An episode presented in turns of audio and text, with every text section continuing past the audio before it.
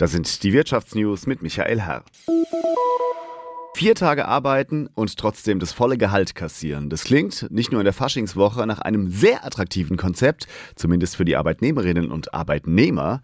Was eine Vier-Tage-Woche auch für die Arbeitgeber bedeuten würde, also die Betriebe, das hat jetzt ein Versuch in Großbritannien analysiert. Der weltweit größte dieser Art, heißt es von den Organisatoren. Und jetzt, nach einem halben Jahr, liegen die Ergebnisse vor. Christoph Brössel, unser Korrespondent in London. Was ist denn dabei herausgekommen? Ja, dieser Versuch war ein großer Erfolg. Von den 61 Unternehmen, die daran beteiligt waren, haben 56 angekündigt, dass sie an der Viertagewoche festhalten wollen. Und die Wissenschaftler, die den Versuch begleitet haben, kommen zu dem Ergebnis, dass die Menschen, die nur vier Tage pro Woche arbeiten, deutlich weniger oft krank sind. Es gibt weniger Leute mit Burnout.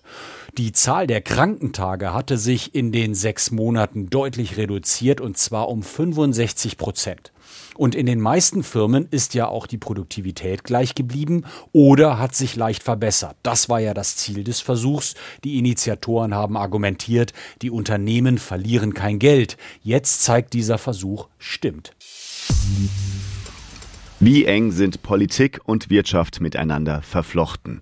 Das klarer zu machen, das soll seit gut einem Jahr das Lobbyregister des Bundestages klären.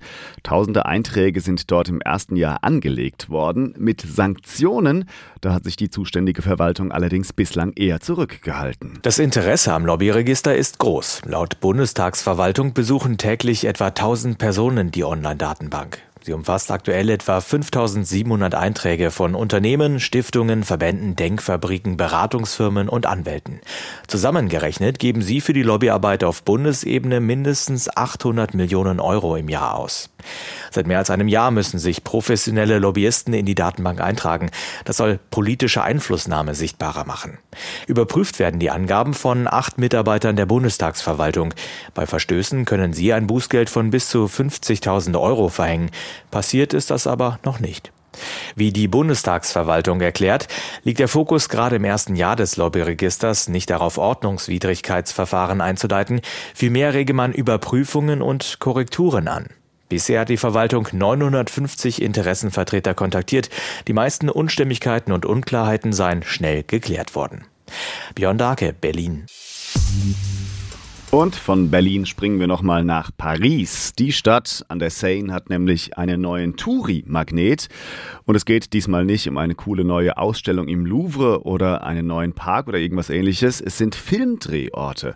Und zwar Filmdrehorte der Serie Emily in Paris. Die wird seit 2020 von Netflix produziert mit riesigem Erfolg. Und deshalb kommen jetzt ganz viele Fans nach Paris, um an den eigentlich vergleichsweise unscheinbaren Drehorten Selfies zu machen. Martin Schmitz ist unser Mann in Paris. Wie macht sich der Emily-Hype denn so in der Stadt bemerkbar? Also für einen Tisch in einem von Emilys Lieblingsrestaurants muss man jetzt teilweise Wochen im Voraus reservieren, hat mir eine Anwohnerin gesagt. Und laut dem französischen Meinungs- und Marktforschungsinstituts IFOP hat sich das Image von Paris unter amerikanischen Fans der Serie massiv verbessert. Das Institut spricht von einem Emily-Effekt. Die Fans halten Paris für sauberer, vermuten dort seltener Ratten und sie glauben auch, dass die Serie wirklich das typische Leben in Paris darstellt. Und allein die erste Staffel haben 58 Millionen Haushalte in 93 Ländern gesehen. Die französischen Medien machen sich über das Klischeedenken übrigens gerne mal lustig, sind zu Teilen aber auch genervt. Die Zeitung Le Monde schreibt nach der zuletzt angelaufenen dritten Staffel der Serie Zeit für eine Staffel von Emily außerhalb von Paris. Netflix hat trotzdem eine Staffel 4 angekündigt. Emily Out of Paris, ja, das klingt nach einer guten Idee. Vielen Dank, Martin, für die Infos.